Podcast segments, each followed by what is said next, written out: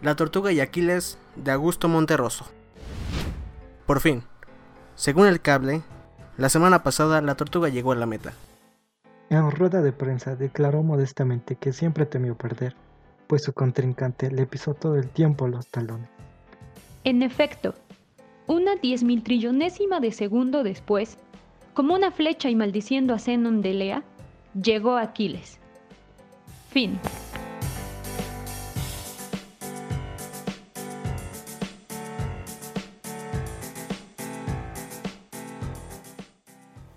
El paraíso imperfecto de Augusto Monterroso. Es cierto, dijo mecánicamente el hombre, sin quitar la vista de las llamas que ardían en la chimenea aquella noche de invierno. En el paraíso hay amigos, música, algunos libros. Lo único malo de irse al cielo es que allí el cielo no se ve. Fin.